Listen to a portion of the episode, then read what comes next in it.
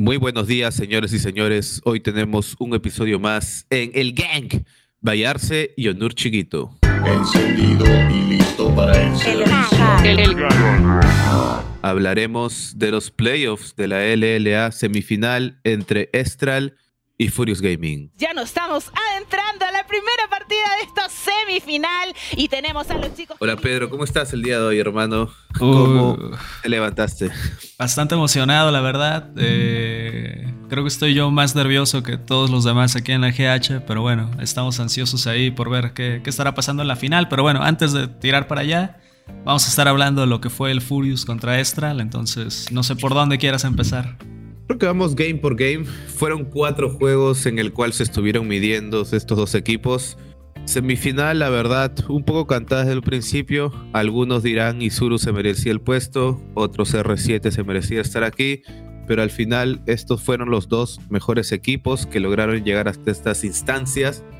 Y un poco te quería hablar justo en la fase de Pixo Vans, ¿no? Que me parece Sí. bastante interesante. Sobre todo la primera partida, Furious Gaming banea 5 picks de la botlane, ¿no? Banean literalmente 3 AD carries y 2 supports. Y esto un poco nos hace entender, ¿no?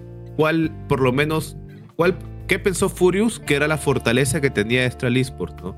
Sí, Intentaron completamente anular a B-Boy, anular a Mia, entendiendo tal vez un poco, ¿no? Que tanto Harry como Messi se les podía complicar un poco los matchups 2v2, ¿no?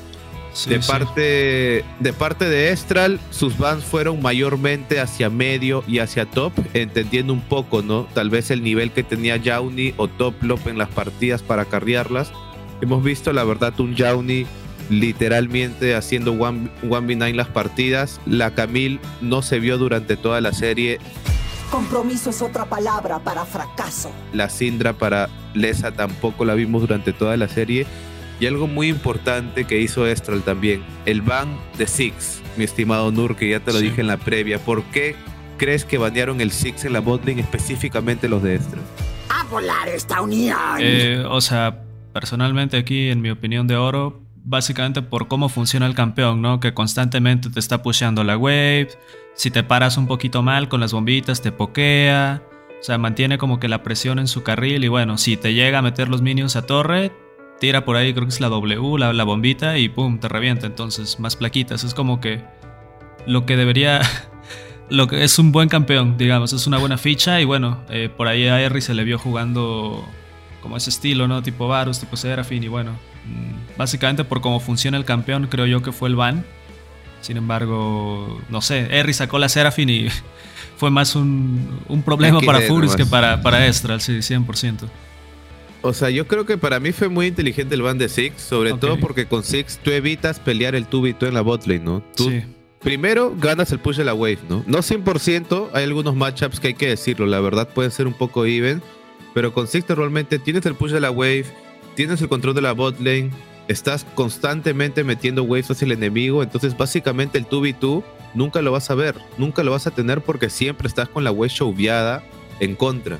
Entonces se dio cuenta de esto Estral muy inteligente, les quita el Six y ahora sí, básicamente fuerzas a pelear el 2v2, ¿no? No es lo mismo una Seraphine. El, el push de la Seraphine no lo vas a comparar con el un Six. No vas a comparar la y pressure, también la siento verdad. que fue un problema la manera en la que se estaba buildeando la, la Seraphine. Si no me equivoco, en ambos juegos fue por una construcción de, de Liandris, o sea, del, del objeto este que te quema un porcentaje de vida. Ajá. Tengo la sensación de que anhelo algo que perdí.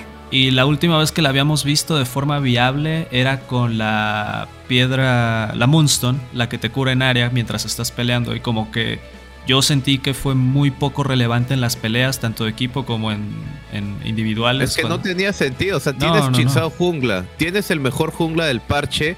Pelea los 3 versus 3, pelea los dragones, te haces Moonstones y el control que vas a tener en el objetivo es mucho mejor. Claro. ¿De qué te sirve tener un poco más de daño, amigo? Claro. Tienes el Chinsao, tienes el NAR para, para literalmente poder hacer front to back para toda la composición de Estral, ¿no? Y Así también- acá como opinión de soporte, o sea, todo lo que te armas alrededor de la Moonstone, o sea, el, el putrificador Kimtech, el, También te da Eh, P, te da daño. Sí, te o da sea, P, o sea, el, el pebetero, el, el bastón de las mareas, ya no me acuerdo cómo se llama. O sea, hay como que mucha utilidad que te puedes buildear alrededor de la Moonstone, que aunque ya no es meta, sigue siendo más viable que armarte Liandry y apostar por, por pokear, ¿no? Cuando eso, bueno, mm, muy complicado, pero eh, si lo eligieron así, seguramente lo habrán practicado en estas semanas, eh, les habrá dado buen resultado como para decir, ok, no vamos a jugar carries, vamos a jugar Serafín. Y creo que fue un problema que arrastraron un juego más, porque en el segundo game hicieron básicamente lo mismo.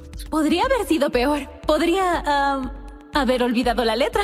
Mm, el segundo juego, básicamente, nada más viendo la composición de Estral, ¿no? Si el partido sigue un poquito más a late game, 30, 35 minutos, pues de por sí ya veía una victoria de Estral, ¿no? O sea, tienes, tienes al Tamkens, tienes a la Leona, básicamente contra una composición full squishy, ¿no? Tienes un Lucian, tienes una Seraphine, ¿y quién va a poder defenderte, amigo? Frente a ese Tamkens, frente a ese Ola, frente a ese Victor, ¿no? Imagínate, Sí. minuto 30, o sea, no hay forma de pelear el 5 versus 5.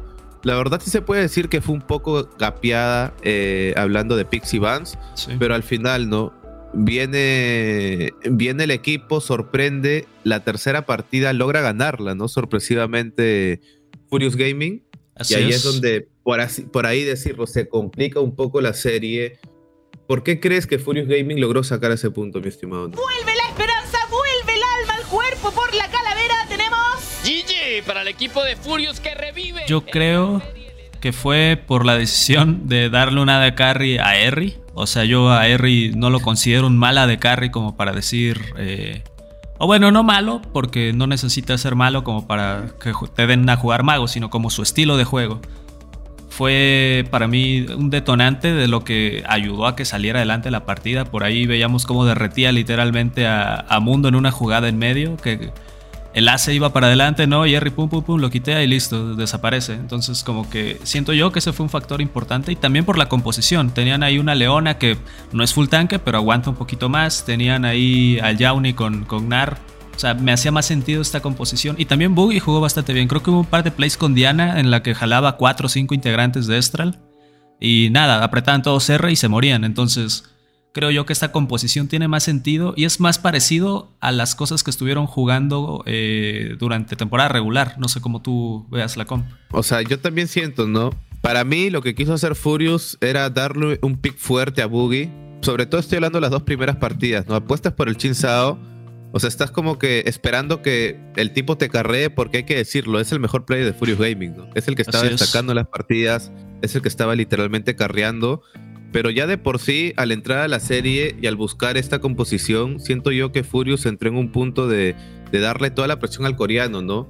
Mínimo la primera partida te la pasaría, ¿no? Ok, intentas la Seraphine con el Trundle, con el Chinsao, intentas jugar un poco alrededor del jungla, no te funciona, pero ¿por qué repetirlo la segunda partida, no? Inservible.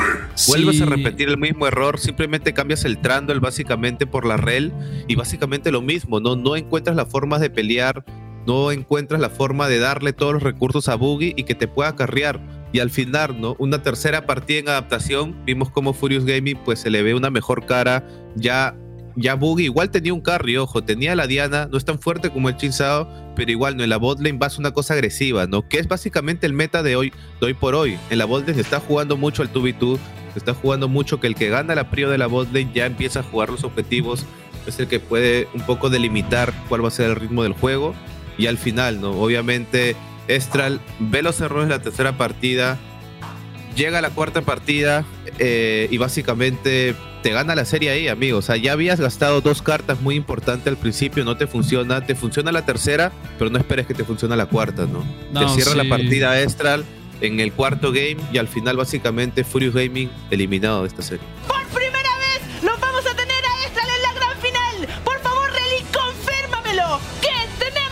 GG para Extra. A mí, o sea, en opinión personal, siento que Furious despertó más tarde que Estral, en el sentido de que Estral, o sea, retomando así bastante, eh, venía del 0-4, por ahí problemas eh, con, con jugadores en la liga y no sé qué.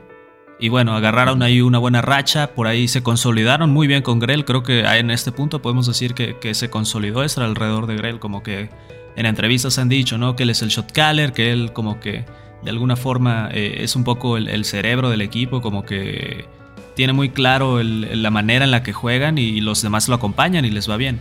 En el caso de Furious, por ahí comentábamos las primeras semanas, no sé si recuerdas, que bueno, doble bot lane, no, ok, y es que van a estar ahí acomodando piezas, están como que viendo qué estilo. Hasta el último día de cambios que permitía la liga, eh, se sumó Messi, traían, o sea, como que en ese sentido yo siento como que Furious encontró muy tarde su manera de jugar e incluso en esta serie, para mí el pick de Tristana o el planteamiento alrededor de la Tristana tenía que llegar en el segundo juego, no en el tercero cuando ya estás prácticamente con un pie afuera. Ahora sí puedes entrar en pánico. Para mí la serie pudo haber llegado a cinco juegos si la Tristana se piquea en el segundo mapa. O sea, para mí al final fue simplemente una moneda, ¿no? Para mí Sí. apostaron el primer juego para Serafin Cochin Sao. La verdad no fue una partida tan desastrosa, si no me equivoco. Duró. ¿Cuánto duró la partida? No, ¿Más sí, de 30, no, creo que 40 no. minutos?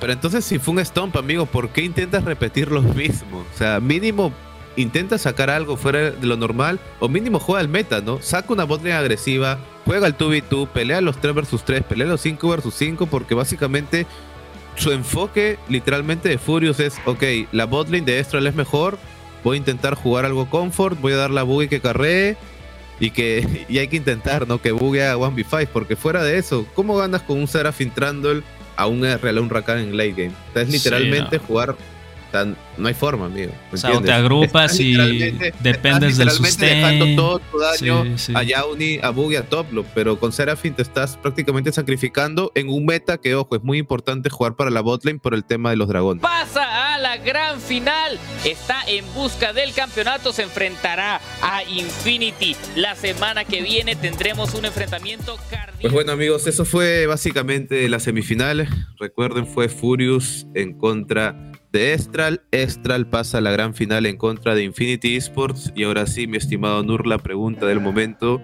Ajá. ¿Cómo se está viviendo en la Gaming House la preparación para la final? ¿Hay un ambiente tryhard, los chicos motivados o simplemente están relajados esperando que llegue el gran día? Antes de que preguntes, sí. ¿Cómo lo están pasando ahí? No, la realidad, eh, por ahí habíamos comentado la semana pasada que los chicos iban a desconectar un par de días, iban como que a hacer un reset mental, ¿no? De todo el trabajo que se hizo durante el split, que bueno, dio sus frutos, estamos en la final afortunadamente. Y nada, están muy tryhards, eh, por ahí comentábamos, eh, tienen muy buenas scrims, muy muy buenas scrims. Soy el miedo que hace temblar a mis rivales. y se les ve con muchas ganas ya de jugar. Siento yo que es lo único. Como que ya nos tocó ver ahí a Isurus y Furious, Estral Furious, y ahora nos toca a nosotros. Entonces hay, hay, hay hambre, hay hambre. Entonces vamos a ver cómo, cómo se desenvuelve la serie. Así que amigos, ya lo escucharon de Honor Chiquito. Recuerden, él está viviendo en la Gaming House de Infinity en México. Los chicos quieren sangre, quieren llegar a esa final, quieren ganarla y ojo, quieren irse hacia Europa, ¿no? Por ahí han salido noticias no oficiales que al parecer Worlds 2021 va a cambiar su sede de China hacia Europa, mi estimado Nur. Sí, se ¿Ya te confirmó. los jefes o no? Ah, ya está confirmado. Ya, ya, ya, ya salió por ahí el comunicado en redes temprano, pero sí, ya es oficial. ¿Y los jefes que te han dicho, te llevan o no te llevan a Worlds? Uh, estamos viendo, eh, no sé.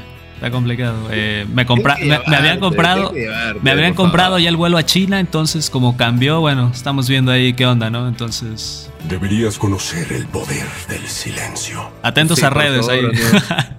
Te queremos ahí en las redes entrevistando a Faker, entrevistando ahí a todos los pro players del mundo, amigo. Sería un sueño para ti. estaría ¿Lo esperas o buenísimo. no? Oh, estaría Para ver. buenísimo. Sí, sí, Para sí, hablar sí. con Nicolás, con Diego, a ver si se puede hacer algo. Hacemos una chanchita, amigo. Una chanchita sí, en redes sí. para llevarte. Ahí, hashtag eh, chiquito a Europa, güey, no sé. ahí estaremos viendo. Ay, qué encantador. Me mató de risa.